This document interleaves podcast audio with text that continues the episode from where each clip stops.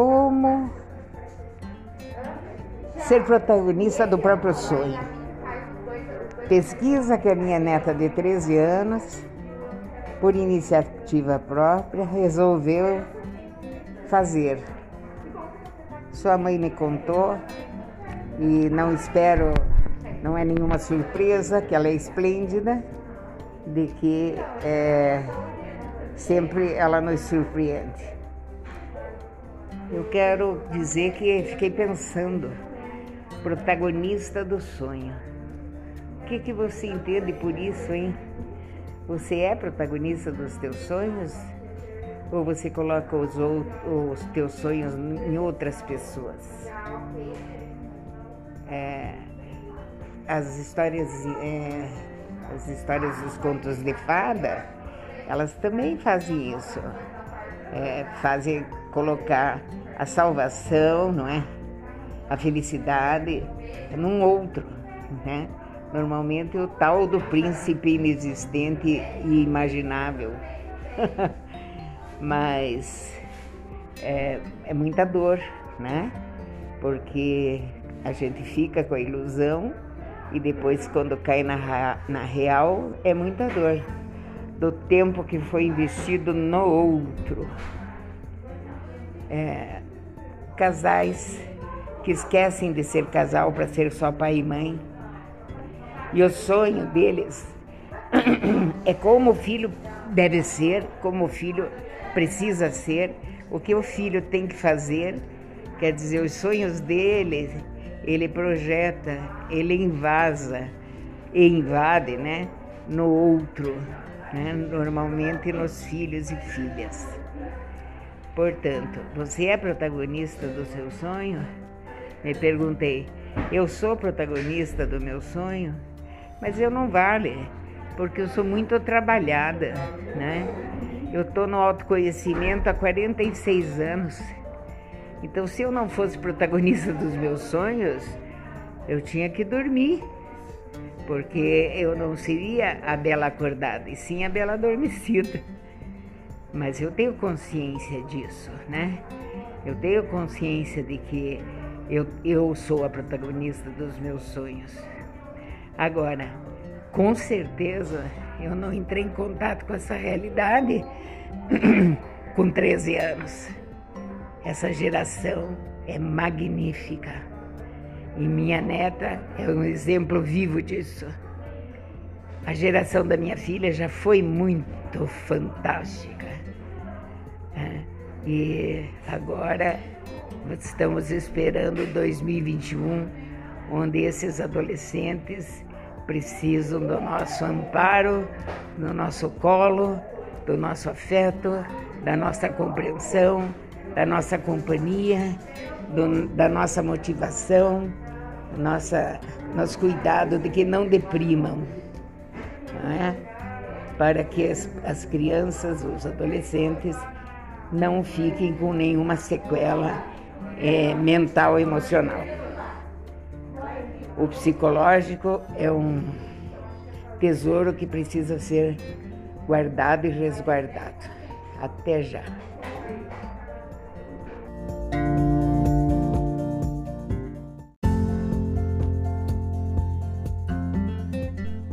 Então, a, o dia, o momento que você consegue olhar para você no espelho e sorrir para você mesmo, é um momento muito bom. É um momento muito legal. É um momento onde você é muito educado com você mesmo. É um momento onde você está uh, sendo gentil com você mesmo. Está botando você para cima. Está elevando a tua autoestima é um momento de simpatia para com você, de agrado, de elevação da alma, de elevação da energia.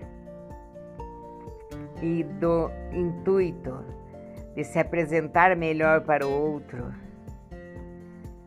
de acumular, armazenar boas relações com você mesmo que vão trazer benefício na tua relação com os outros, com a tua família, com teus amigos, com o teu trabalho, com as pessoas do teu trabalho, não é? E olha, mais importante que tudo isso é que vocês daí vão estar honrando o meu lema, que é ser feliz e fazer o bem, nesta ordem. Até logo eu volto.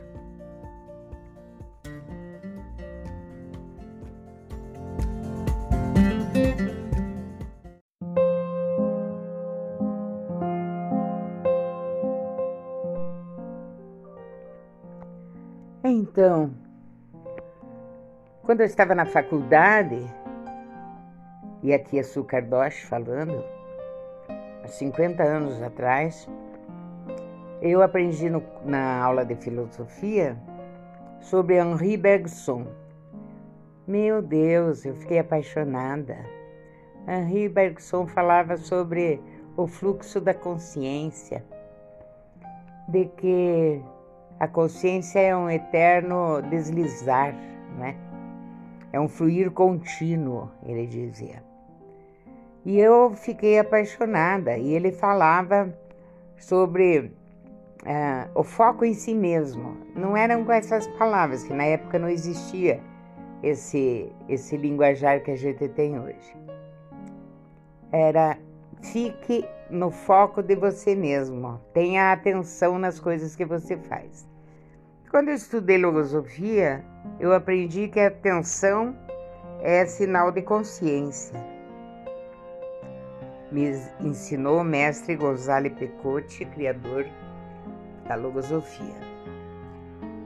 Então, eu sempre trabalho no consciente, em fazer a pessoa se voltar para ela mesma. Assim como eu faço comigo, que eu tenho foco em mim 24 horas por dia. E pense, se eu não tivesse feito isso, eu já teria morrido.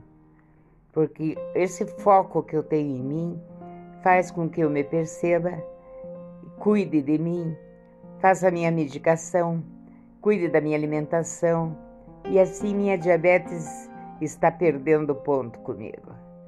Eu estou cada vez mais alinhada com a minha saúde e menos com as minhas doenças.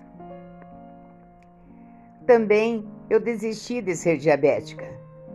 Eu descobri que eu sou obesa e por isso eu sou diabética. Então eu só trato da causa e essa causa eu sei que veio lá da minha infância, que veio lá da minha mãe no momento da gravidez dela, onde eu estava no intrauterino. Mas isso é um papo para outro momento. Quero voltar no que eu estava falando. Então, o Henri Bergson, ele fala que o riso, ele aparece no momento que você está atento e a tua atenção foge e aí você faz alguma coisa sem atenção, o que é muito engraçado. Muitas vezes até ridículo. E faz com que a gente tenha um sinal de saúde psicológica que é rir de si mesmo, né? E fazer piadas sobre si mesmo. É, e fazer rir a você mesmo, então a mim mesma, e a, quem está perto. Né? Aquela história de que quando você cai, a pessoa diz meu Deus, mas imediatamente depois ela ri, e você que está no chão também ri do ridículo depois do susto. Então é muito isto de rir é sinal de que você perdeu a atenção naquele momento e ficou engraçado. Mas isso, esses lapsos de consciência, tem que ser pequenos. Você não pode ficar rindo o dia inteiro de você mesmo e dos outros, ou fazendo com que as outras pessoas rirem. Mas olha, tem gente que tem isto na alma, no sangue, no psicológico, no, no, na sua história, na sua profissão, na sua vocação na sua família e isso é Paulo Gustavo.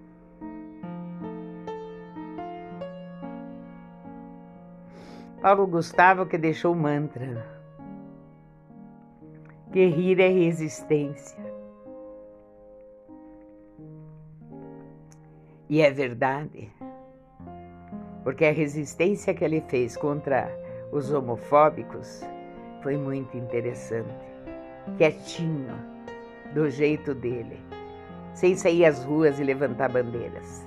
Não, ele levou milhares de cidadãos que antes eram homofóbicos e se tornaram não homofóbicos, porque Dona Hermínia era ele vestido de mulher.